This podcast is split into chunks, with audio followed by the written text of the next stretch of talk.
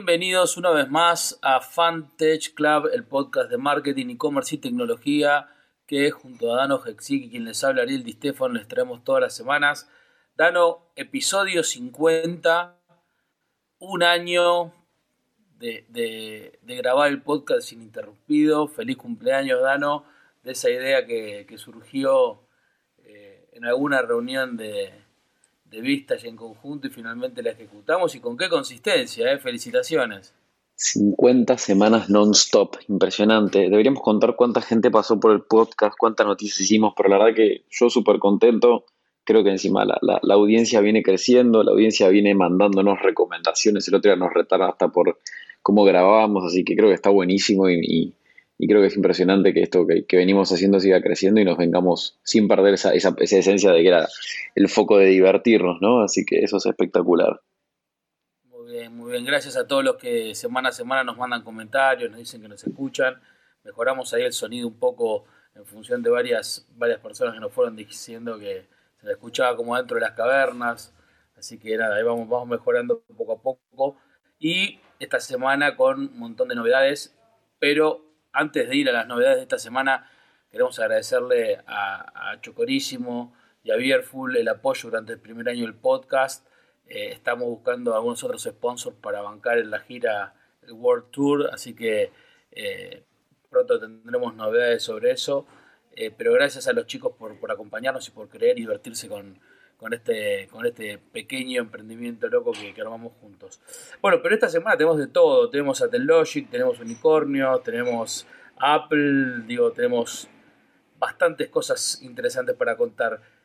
¿Cómo se viene el tema espacial, no? O sea, es un tema que parece que eh, nunca se acaba, pero cada vez se acelera más. Es impresionante. Hoy justo veía un tuit de Gabriel Gruber, que también lo entrevistamos en nuestro podcast, que decía, no nos acostumbremos a ver esto, ¿no? Y, estaba el video, viste, de SpaceX volviendo con sus cohetes a, aterrizar como si fuese que nosotros estacionando el auto sin sensores de movimiento como un día normal, ¿no? Eso es impresionante y, bueno, el hito de Satellogic de, este, este, ayer fue, hoy ya no me acuerdo, eh, estamos grabando hoy miércoles 30, eh, el lanzamiento donde Satellogic depositó cuatro nuevos satélites, cuatro nuevas... Eh, a mujeres, como les ponen los nombres, eh, nuevas satélites. Eh, me parece impresionante que, podamos estar distribuyendo y que Satellogic en cualquier momento yo creo que va a tener unas buenas novedades para sus accionistas, esté donde esté y que haya desembarcado, ¿no? Y, creo que en paralelo también lo hermoso de, ver a Elon Musk con Starlight eh, hablándole como en la época de los 90, viste, a las media companies como diciéndoles, che, eh, yo si quieren presto la infraestructura para este crecimiento, ¿no? Me parece que eso está bueno, no sé si lo viste también. Sí, sí, yo creo que hay una, hay una clara segunda edad de oro de lo que tiene que ver con el espacio, eh, aquella que arrancó con esa carrera eh, fines de los 60, principios de los 70, que llevó el hombre a la luna y que culminó finalmente con, con, el Challenger en el 85, 86, perdón y esta segunda etapa parecería como eh, mucho más eh, enfocada de vuelta en, una, en un objetivo bien claro que es llegar a Marte, ¿no? Elon diciendo que me gustaría ir a Marte con mi señora. Eh, y está increíble para mí que, como siempre pasa, ¿no? La innovación y el deseo del hombre de superarse, de mejorarse, a priori, bajo estas quijotescas hazañas de un hombre, en realidad atrás toda la humanidad se beneficia en cientos y cientos de aplicaciones de lo que ese hombre o, esa, o ese proyecto llevó adelante. Entonces hoy tenemos a Satellogic y a un montón de empresas más cubriendo el espacio con muchísimos microsatélites o picosatélites, con cientos de eh, usos nuevos que vamos a ir viendo en los próximos años que van a mejorar la vida de todos. Así que eso me parece increíble. Eh, y otra cosa que me está pareciendo increíble es la cantidad de unicornios que está sacando la TAM, ¿no? Parecería como que se aceleró todo en este 2021 eh, como, como resultado del desarrollo de los negocios que la pandemia trajo a lo digital y aparecen, digo, como por abajo de las piedras los unicornios ahora en la TAM, ¿no? Betterfly, Gimpass, Confio, D-Local, digo, eh, qué, qué lindo está la TAM. Sí, bueno, justo en, el capítulo anterior cuando charlábamos con Luis, eh, en un momento en, la charla en off hablábamos del concepto de, esas, esas inversiones grandes que él las catalogaba como entre nosotros como una suerte de anomalías, pero después también marcaba la cantidad de, flujo y de capital que está entrando a la industria. Me acuerdo que también dentro de la conversación eh, hablamos, por ejemplo, de lo que es EdTech, ¿no? digamos, de, lo que tiene que ver con educación, que, que si querés es como el último eslabón de lo que venimos viendo desarrollarse en Latinoamérica.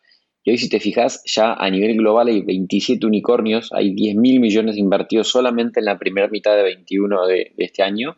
Eh, tenés un Coursera que, que hizo IPO y se viene el de Duolingo. Y en Latinoamérica, digamos, es increíble como modelos como Descomplica, Digital House, Creana, Platzi, Ubits, eh, Poligota, eh, bueno, Henry, que estuvo también con nosotros, Martín, eh, cómo vienen siendo fondeados y creciendo. Pero bueno, sin duda creo que hoy el boom viene por FinTech eh, fíjate lo de Confío, fíjate lo de D-Local que acaba de salir, eh, el, primer unicornio uruguayo. Clip en México, digo, de, de, mm, Dalus Capital y, todo el equipo eh, de, mexicanos que está llevando adelante esta también FinTech, que me parece que FinTech es sin duda la estrella de, este último año, pero sin embargo hay muchísimas otras aplicaciones.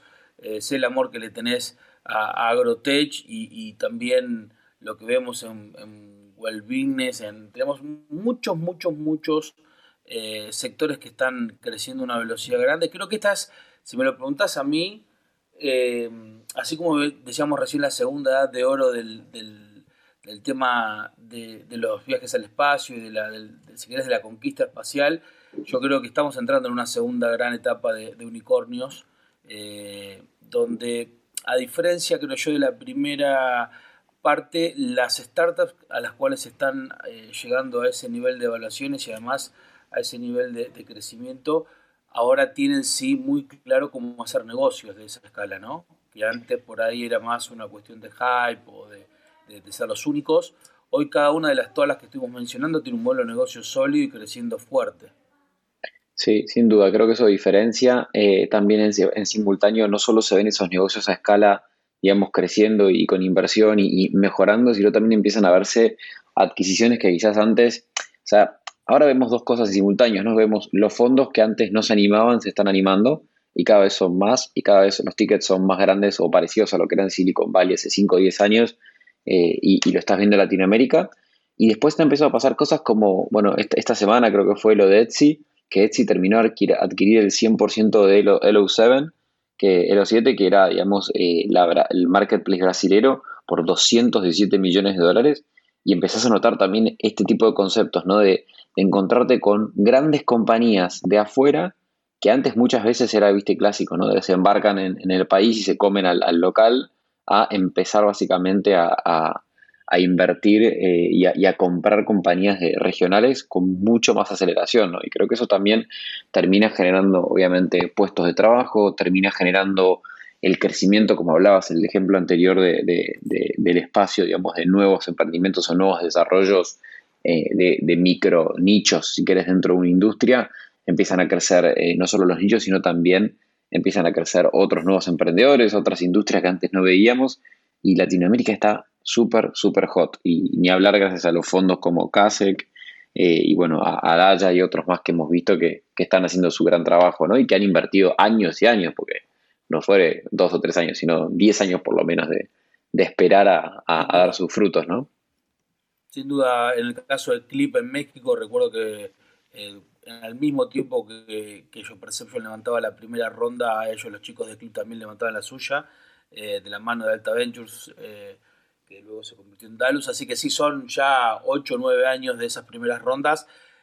Un poco también para desmistificar que uno genera un unicornio en, 48 horas y un, y un, tequila, ¿no? Digo, son 10 años de trabajo arduo, de muchísimo, muchísimo esfuerzo, como siempre decimos, el mundo emprendedor es un mundo eh, donde todo cuesta el triple y donde si uno no tiene claro que es una maratón y no una carrera de 100 metros se queda sin energía.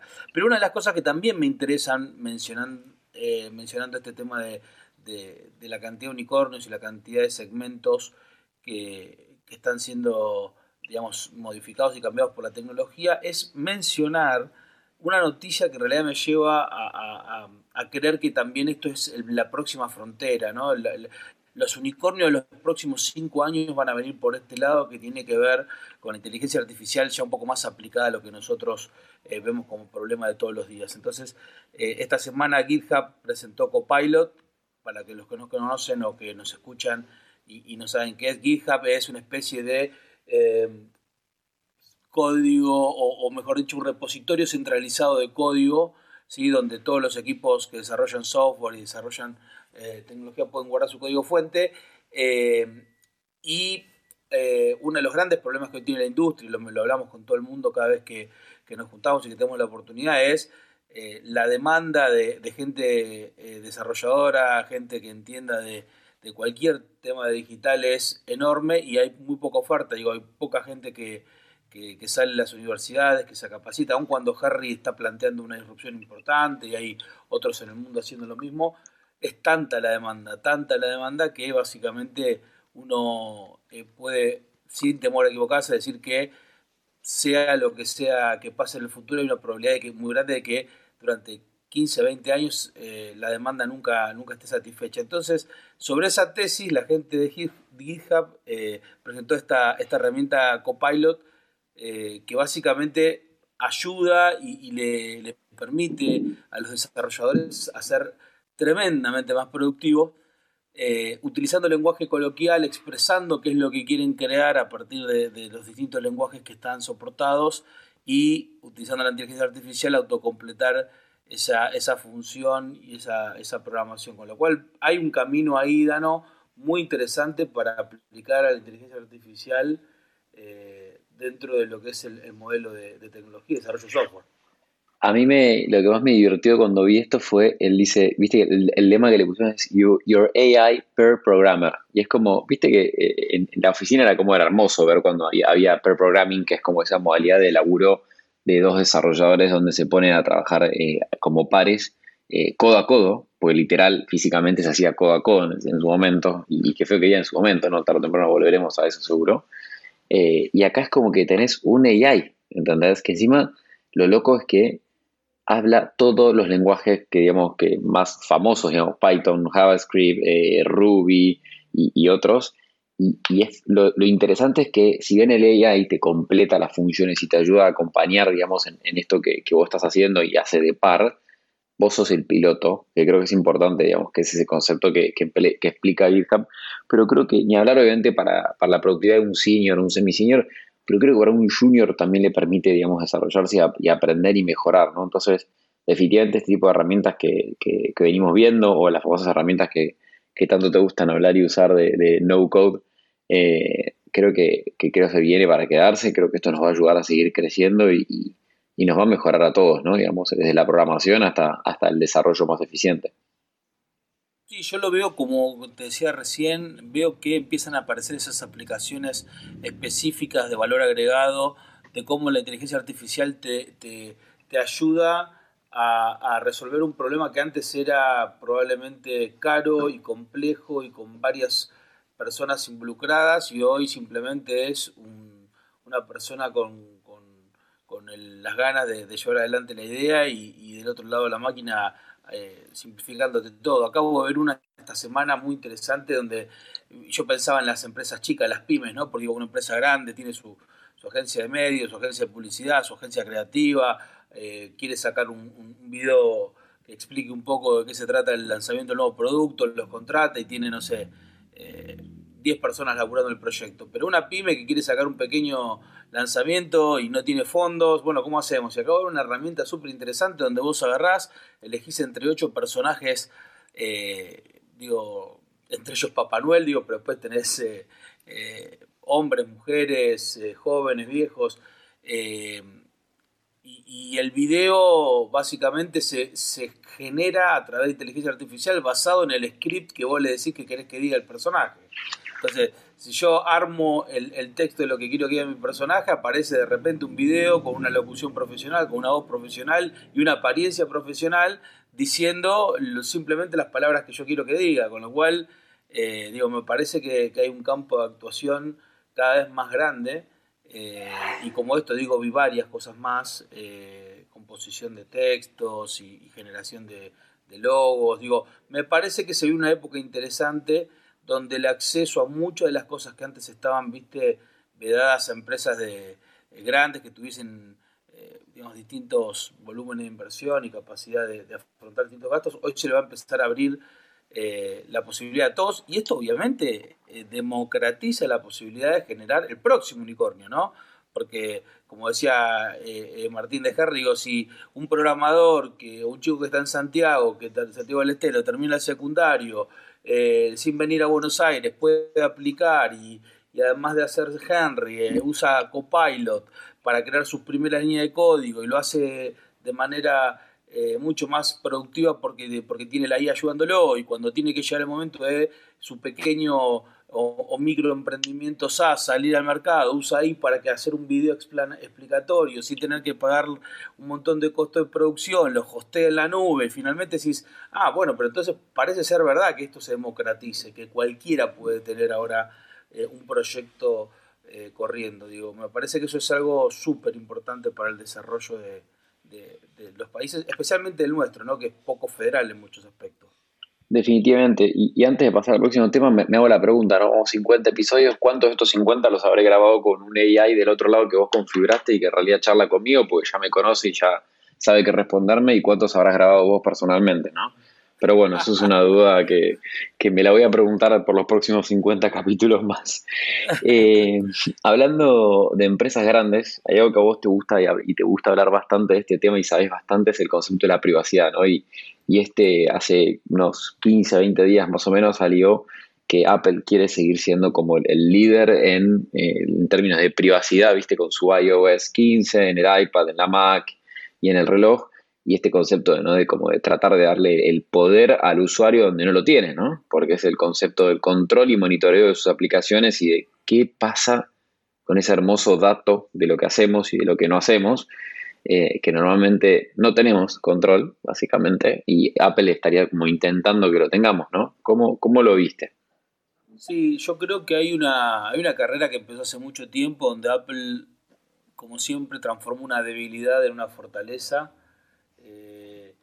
y, toda su, todo su ecosistema de hardware y software montado monolíticamente eh, en, todo lo que es el desarrollo de iOS, eh, encontró ahora con, la beta de la privacidad el, punto más flaco de todos los otros grandes que estén, están jugando por la misma torta, que es la torta publicitaria y la torta de tu atención. Para los que no les quede claro, Digo, en esta etapa y en esta era de Internet, nosotros somos el producto, nosotros somos el medio de pago. Digo, cuando digo nosotros puede ser eh, tus datos literales de, quién sos y, qué haces, hasta tu tiempo en pantalla, con lo cual cualquier, para usted señora, señor que no es del mundo de tecnología y está escuchando el podcast, si usted no está pagando por el servicio porque usted es el producto o es el servicio. Entonces, Apple lo que dice es, ok, yo me paro en la parte de privacidad y básicamente empiezo a desactivar gran parte de lo que eh, de alguna manera eh, hace que las otras empresas grandes como Google, Facebook eh, y mismo Amazon tengan como, como ventaja competitiva a la hora de desarrollar su modelo de negocio y básicamente eso es la publicidad.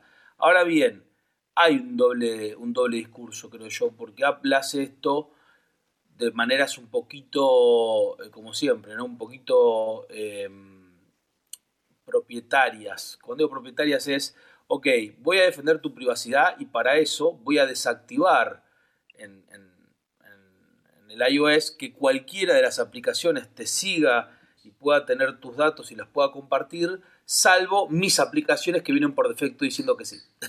¿No? Entonces ah, bueno, hay como un pequeño doble discurso. Eh, o incluso ahora con la nueva novedad eh, que acaba de salir esta semana, donde eh, Apple Mail está ya, digamos, pensando y trabajando en, manejar la privacidad de todos los eh, usuarios, haciendo básicamente caso omiso al estándar. El, mail es un estándar, ¿no? Es un estándar de un RFC donde el comportamiento de clientes y servidores de mail está está arreglado. Eh, pero Apple dice, no, mira, por una cuestión de privacidad y como hay mucha gente que manda mails y tiene aviso de confirmación de lectura y tiene geolocalización y tienen cosas que pueden afectar tu privacidad, yo lo que voy a hacer es voy a abrir yo en mis servidores todos los mails y los voy a abrir todos en California, con lo cual eh, básicamente va a ser eh, completamente, digo, inútil la, tecnología de tracking de mail. Con lo cual, directamente eso de alguna manera corrompe el estándar y sobre todo el, el, modelo de hace 30 años del email, ¿no? Y dice, bueno, ok, yo te voy a proteger la privacidad y ahora voy a destruir una industria, ¿no? Que es la de la email marketing. Así que bueno, nada, tenemos un montón de, de camino por recorrer. Creo que la privacidad es quizás el último gran bastión de discusión en este tema de qué, qué podemos darle a, a, las empresas de tecnología para que nos devuelvan un mejor futuro y en ese trade-off, en, en ese tomar y dar, creo que están estos dos grandes mundos y, no todos con la, con la mejor voluntad por, por, digo, por el altruismo, sino también muchas veces por los negocios. Eh, pero bueno, yo creo que mi posición es siempre clara, ¿no? Los datos son muy importantes, eh, pero el futuro siempre es mejor que el pasado, siempre es mejor que el pasado y, y sobre eso creo que hay que que avanzar porque ahí es donde está eh, el valor para la humanidad toda, ¿no? Incluso el delivery con drones. Incluso que se viene para adelante, ¿no? Ahí me gustó, me gustó el enganche porque el otro día tuve una, una, una, charla bastante interesante con un oyente nuestro que me planteó sobre este concepto que habíamos dejado entrever en uno de los últimos que tuvimos de noticias, ¿no? Esto de el delivery, digamos, con, por ejemplo, con un auto, digamos, sin conductor, que básicamente te llega directamente desde donde pediste el café en un Tesla y te lo entregó el auto y no había nadie en el auto. Y eh, esta semana, eh, si no me acuerdo, creo que fue ayer o antes de ayer, eh, Zipline básicamente estaba hablando de levantar 250 millones de dólares para cubrir 40 millones de personas con entrega con delivery de drones, básicamente. Y la discusión que tenía el otro día es este concepto de construcción o destrucción, ¿no? Digamos, y hablando de Rappi, los las famosos las, las, las ¿no? Rappi, pedido ya, Uber Eats, o incluso Uber, eh, Lyft, eh, y todas las que conocemos, Cabify, que, que han generado la verdad eh, una cantidad de fuentes de trabajo de los famosos Rappi tenderos, drivers y demás, de, de, gente que quizás se mudó a otro país y empezó a trabajar, como el ejemplo del muchacho que salió, viste las noticias de, las propinas en Alemania, laburando, entregando deliveries, o incluso con la inmigración que hubo, si querés, a diferentes países de Latinoamérica, con los que tuvieron que empezar desde cero. Y, como que por un lado vos decís, qué bueno todo lo que se construyó, independientemente obviamente de las cosas buenas o malas que pueda tener ese tipo de trabajo y, digamos, esa posición de esa persona, cuando vos empezás a ver que la tecnología avanza, incluso en este sentido la, tecnología, entre comillas, atentaría contra esa generación de puestos de trabajo. ¿sí? Si bien hago mi full disclosure, yo estoy, soy pro tecnología y para mí hay que tienen que seguir avanzando y, creo que cada uno de esos avances genera puestos de trabajo en, otras industrias, con otros aspectos o potencia la entrega de, comida y por ende van a haber más restaurantes y más cocineros y todo lo que ya sabemos. ¿Qué, ¿Cuál es tu posición acerca de este tipo de ejemplos? O sea, me fui de, una ronda de financiamiento de Zipline a, hablar algo más eh, sociológico, por decir una forma. No, pero me encanta, me encanta el, tema y me encanta te digo mi posición porque creo que es eh, consistente con lo que pienso en general, lo que decía recién del futuro. Desde hace 200 años, cada vez que aparece una innovación, o más también, pero los últimos 200 años fue muy claro, cada vez que aparece una innovación tecnológica hay un sector que está obviamente amenazado y obviamente esa amenaza se transforma en el futuro no existe, se pierden los trabajos, nadie va a vivir y vamos a morir todos. La realidad es que desde la imprenta para acá, cada cosa que se inventó siempre, siempre, siempre dejó sin trabajo o modificó el de los seres humanos. Digo, eh, antes había 10 veces más caballos circulando y había 10 veces más herreros haciendo herraduras y la humanidad subsistió y lo mismo con los telares y lo mismo con las máquinas a vapor. Y así podemos, digo, ir in eternum. ¿Qué creo yo? Y para hacerlo corto, creo que el ser humano va a ir descansando en la tecnología cada vez más todas las, eh, las tareas de, bajo valor agregado, operativas, manuales, repetitivas, laboriosas, para concentrarse en eh, tareas y trabajos de creatividad y de creación de valor. Ahora, dicho esto, eh, la pregunta que dejo picando para todos los oyentes que, nos escuchan, muchos en el colectivo, muchos en el auto, muchos en el, en el, teléfono, es si para ahí va el mundo, si para ahí va el futuro es a, alineado a, tener más tecnología y a crear eh, trabajos de valor, eh, ¿qué hacemos como sociedad y más, eh, más micro que hacemos como país? para generar más de esos puestos y no más de los otros, ¿no? Eh, y para hacer el mismo paralelo es como que como país vos tenés que tomar una definición. ¿Qué hago? ¿Me quedo o me formo y me convierto en un país, tomando el ejemplo del auto con el, con el caballo, ¿no? Digo, un país que eh, se sume a la idea de generar una industria pujante automotriz o me quedo defendiendo y sobre todo protegiendo, pero además, eh, em, digo, parando a la innovación eh, que se pueda dar junto con, los herreros de caballo. Entonces acá yo creo que la Argentina hace 100 años que venimos con, con, distintas dudas existenciales, modelo agroexportador, sí o no, modelo eh, industrial, sí o no, importaciones, exportaciones, sí o no. Yo creo que el futuro es muy claro, es la industria del conocimiento, es la industria de aprovechar nuestros valores, aprovechar lo que tenemos para darle al mundo. Somos un país joven, rico en absolutamente todo, pero sobre todo en capacidad humana. Eh, y nada, digo, la magia de esto es que en dos generaciones cambiaste y torciste el futuro, con lo cual para mí el futuro siempre es mejor que el pasado, no me cabe ninguna duda. Y yo soy recontra pro tecnología. Y, obviamente eh, el, ser pro tecnología va a tener siempre cuestiones. Eh, digo, el futuro y el avance no es justo. Quiero eso también decirlo y cerrar con esto. No hay justicia.